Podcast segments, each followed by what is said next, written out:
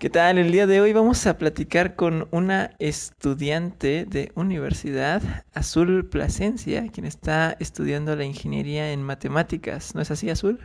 Así es. Muchas gracias por aceptar esta entrevista.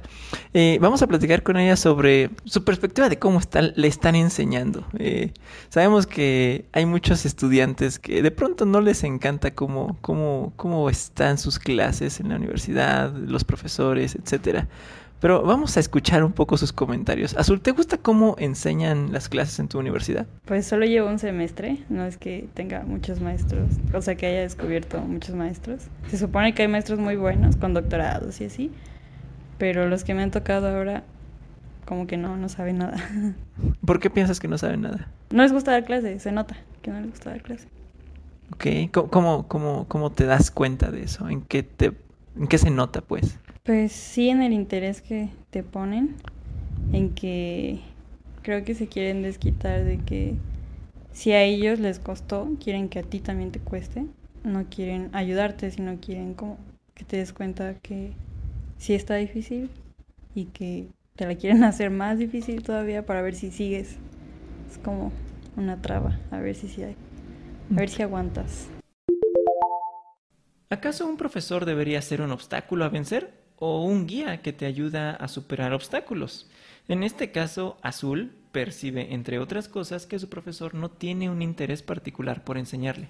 Y bueno, sin duda esto es negativo. Eh, ¿Alguna vez se han puesto a pensar si su actitud hace que los perciban como un obstáculo? ¿Cómo les gustaría que los percibieran sus alumnos? ¿Y qué opinas de, por ejemplo, tus trabajos, tus exámenes? ¿Te califican bien o si notas que hay como una justicia en, cómo estás aprendiendo y cómo te están evaluando ese aprendizaje? Pues no me están enseñando nada. O sea, te ponen, no te enseñan nada en clase, te hace ejercicios, o sea, en mi caso que son matemáticas, hace ejercicios difíciles, se confunde, no los sabe responder, no da respuesta pero después te deja una lista enorme de ejercicios súper difíciles que no sabes de dónde sacar. Y en el examen, si no lo haces de la forma que lo quiere, está mal, aunque ya hayas llegado al mismo resultado. ¿Creen que esto sea válido? ¿Llegar a la misma respuesta pero por otro método? Y si es así, entonces ¿por qué el profesor de azul le dice que está mal? Ay, Edu, es que esto lo hacen porque es necesario que sepan utilizar un método específico.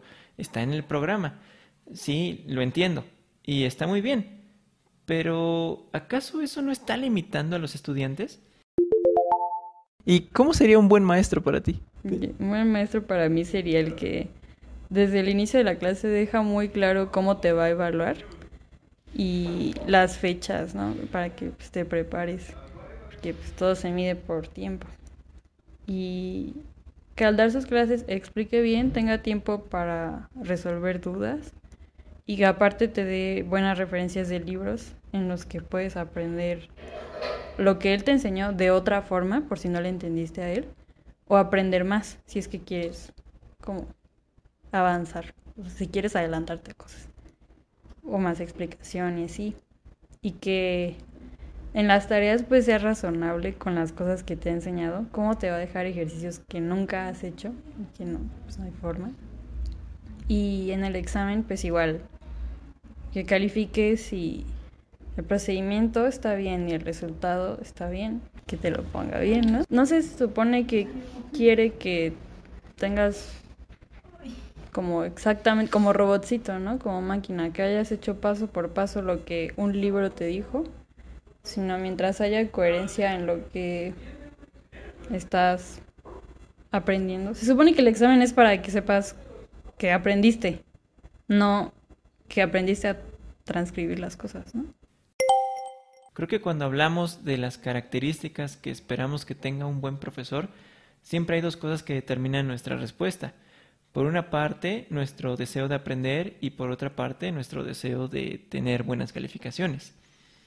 En un escenario ideal, un buen profesor se asegura de que tus notas reflejen exactamente, como dijo Azul, pues lo que aprendiste, o sea, que realmente reflejes que aprendiste algo. Pero ¿qué pasa cuando una nota lo que está reflejando realmente es que hiciste exactamente lo que el profesor te pidió. ¿Podemos llamar realmente a eso aprendizaje? Si nos ponemos del lado de los profesores, entenderemos que hay limitantes, que hay normas impuestas por las escuelas o los programas de estudio. Sin embargo, pues ya hemos escuchado a muchos maestros en este podcast que han encontrado alguna forma de asegurarse de que sus alumnos aprendan más allá del programa de estudios y o a pesar de las directrices que tenga la universidad o las escuelas. Eh, sin duda, estudiantes y docentes, todos tienen cierto grado de responsabilidad en el proceso de aprendizaje. Pero, ¿qué opinan ustedes de estas ideas y de las percepciones que tiene Azul? ¿Qué le dirían si fueran su profesor y estuvieran con ella, escuchando todas estas inconformidades?